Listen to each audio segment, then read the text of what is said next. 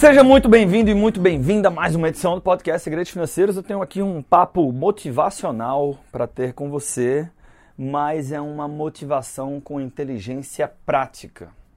Quero conversar com você que se considera uma empreendedora ou um empreendedor.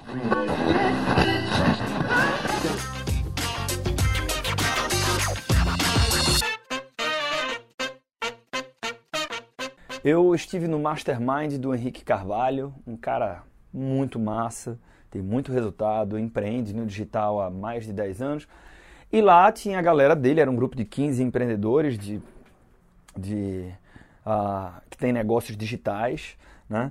Pelo que eu entendi lá, é, o filtro que ele usa né, são pessoas que têm aí um faturamento de pelo menos 2 milhões de reais por ano, 2 milhões e acima, então a, a, você tinha um grupo ali que já tinha alguma experiência, é, que já tinha uh, alguns muito resultado, outros um bom resultado, enfim, né, isso também é relativo. Mas o fato é que o papo foi de alto nível e aí eu conheci, conheci muita gente legal.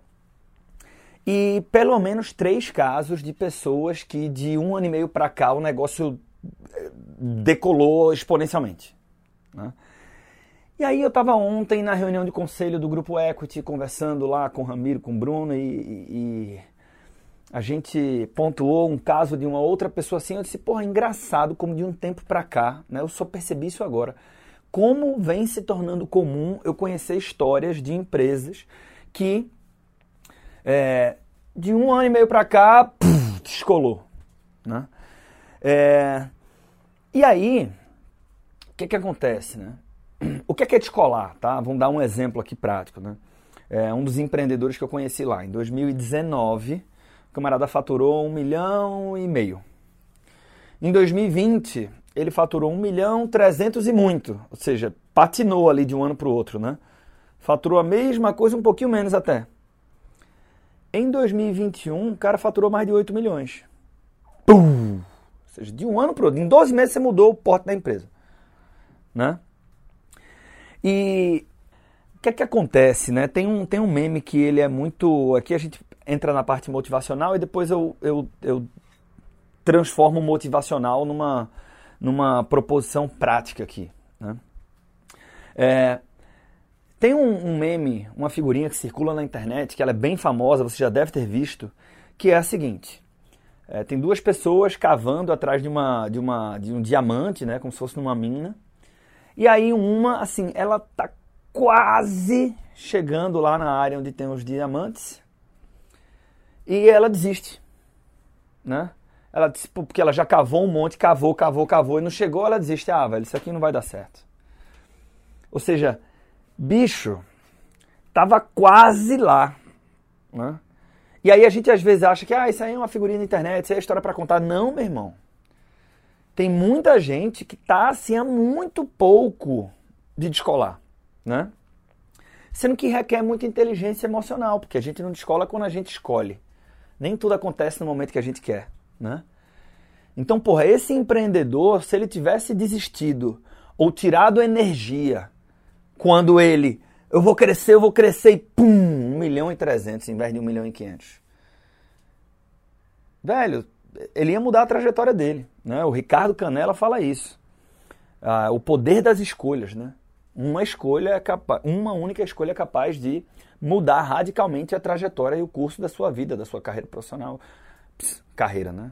Carreira profissional acho que é um redundância, mas pleonasmo, acho. É, mas o, o, o, que, é, o que é que acontece aqui? Como não é tão fácil, né? Por quê? Vamos lá, vamos supor que você é um, você está numa empresa, você está numa startup, você fala o seguinte, esse ano é o nosso ano. Daqui a pouco você fala, esse ano é o nosso ano. Esse ano é o nosso ano. E se demorar um pouco mais do que você gostaria? Né? E aí vem a parte prática da história, né? Primeiro aqui eu estou dizendo que, velho, se você entende que está no lugar certo, por mais que as coisas estejam difíceis, você pode estar muito perto do diamante. Né? E, inclusive, eu realmente acredito que a sua crença por si só nesse fato determina o quão antes você vai chegar no diamante. Ou melhor, se você vai chegar nele ou não. Porque na nossa cabeça imediatista, ansiosa dos tempos atuais, seis meses a mais, dois anos a mais é muito tempo. Mas numa perspectiva de carreira é nada, né? Então, o simples fato, e aqui você entra em é, T. Harv Eker, né? Seus pensamentos vão interferir. Se você realmente acredita nisso, você se sente mais confiante, mesmo em meio ao caos, mais confiante. Você toma atitudes melhores e as atitudes determinam seus resultados. Né? Pois bem, então, na hora que você acredita que, meu irmão, estou quase chegando no diamante, a sua chance de chegar nesse diamante, ela aumenta. Sendo que não é só uma questão de fé. Né? Não é só uma questão de fé. Senão, aqueles que tivessem a sua fé mais fervorosa seriam sempre aqueles que encontrariam diamante e não necessariamente é assim. O mercado premia resultado. Cada vez mais eu estou entrando em lançamentos, em eventos importantes e tal, com a paz. E estou dizendo isso muito também para os nossos mentorados lá na Mentoria Equity, nossa mentoria para educadores financeiros, consultores financeiros, que é o seguinte, cara, você vai colher o que você plantou. Não adianta, é, não é, não é sobre torcer. Então, porra, ter fé no processo é importante, é. Mas não é uma questão de torcida, né? Então não é só a fé que resolve. E aí volta para as competências. O mercado premia resultado, o mercado premia entrega, o mercado vai premiar a tua competência. E aqui é a parte prática da história cada vez mais, eu estou com um livro aqui que ficou bem popular, eu não li ele inteiro ainda, mas chama Essencialismo. Né? A Melissa Belmiro falou muito bem desse livro, o Ramiro disse que foi game changer para ele. Essencialismo. É... E cara, nas primeiras páginas, a primeira, primeira parte do livro, você já entende um pouco, pelo menos essa foi a minha impressão, qual é a proposta central do livro. Então, assim, a gente tem que se policiar constantemente para fazer a seguinte análise: porra, o que é que eu faço melhor do que os outros? O que é que eu mais gosto de fazer? O que é que é a minha cachaça? Porque nem sempre vai dar para fazer isso, mas sempre que eu puder administrar as minhas atividades para exercer aquilo onde eu melhor atuo, eu vou ser a minha melhor versão possível. Então isso, porra, parece papo romântico tal, bicho, não é. Não é. Né? É, inclusive, a partir dessa reflexão, a gente vai fazer uma movimentação bem relevante na estrutura organizacional da Empreender Dinheiro agora. Né? Quem acompanha a gente, quem acompanha o nosso trabalho, vai, vai, vai ver isso acontecer nos próximos 60 dias no máximo. Né? Por quê? É o exercício de olhar e falar o seguinte, velho, peraí, peraí, peraí, peraí. Né? E, e, e, esse é o tipo de coisa que a gente tem que fazer periodicamente, né? Porque se deixar o caos toma conta, quando você vê, você não sabe nem porque está fazendo aquilo. Então, é, qual é a minha habilidade única? O que é que eu sou muito bom? O que é que eu gosto de fazer? Porra, a maior parte do meu, do meu tempo tem que estar aqui. Não é romantizando que ah, eu só faço coisas que eu adoro. Não, não é isso. Às vezes o cara tem que sentar a bunda na cadeira e fazer o que tem que ser feito. Né? Adultos funcionam assim, eu sei.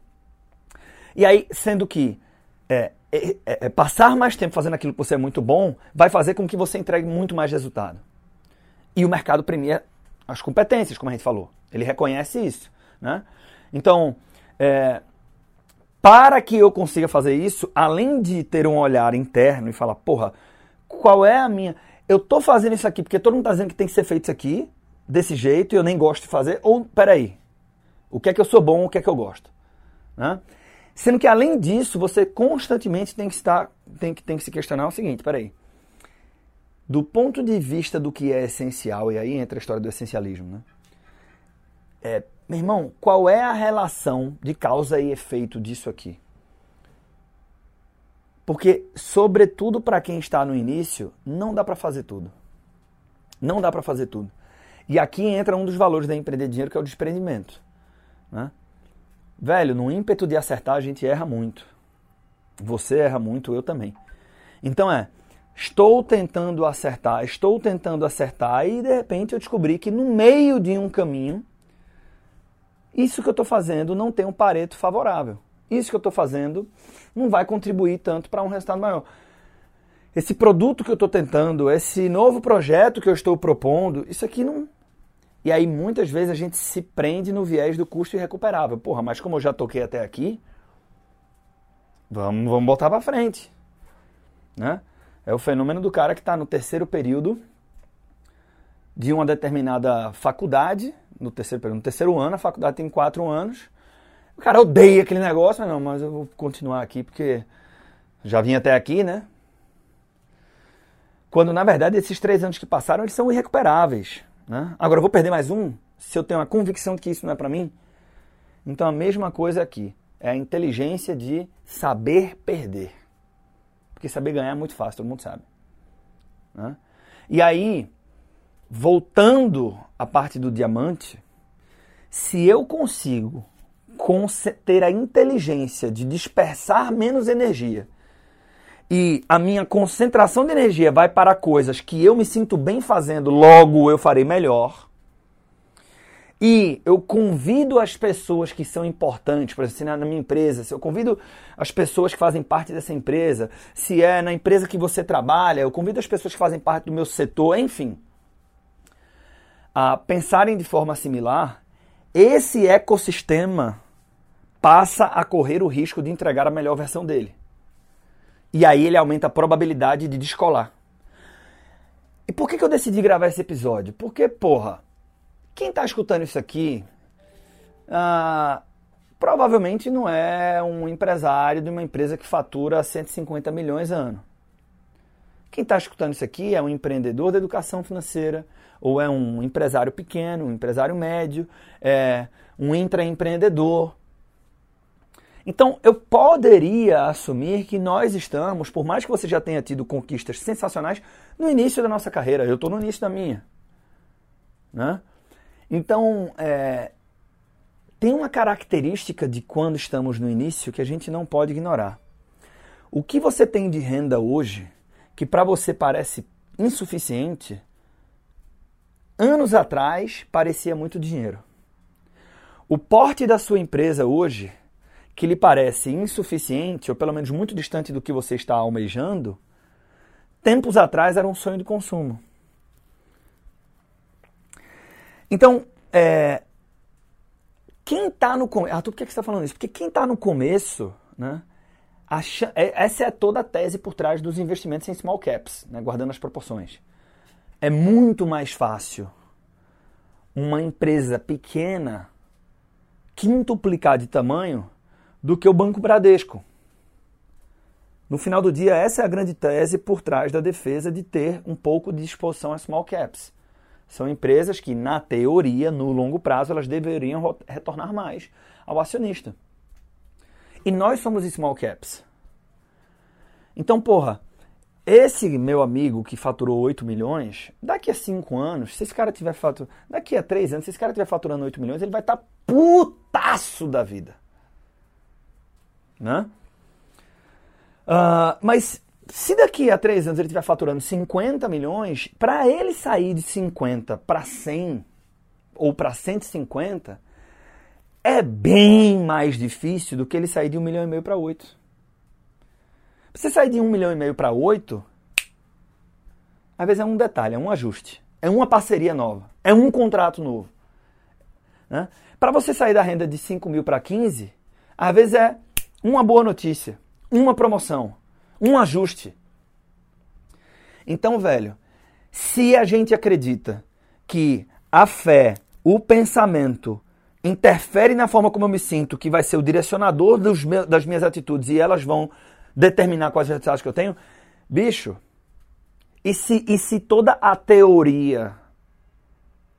Aí vou falar um negócio que parece estranho, mas não é. Se toda a teoria prática aponta para a compreensão de que sim, eu sou uma small cap, ou eu sou um empreendedor ou um intraempreendedor que está no início da jornada e por isso, a qualquer momento, você pode ter um evento que triplica o meu tamanho, é, eu deveria levar em consideração tudo que foi dito aqui nesse podcast. Né?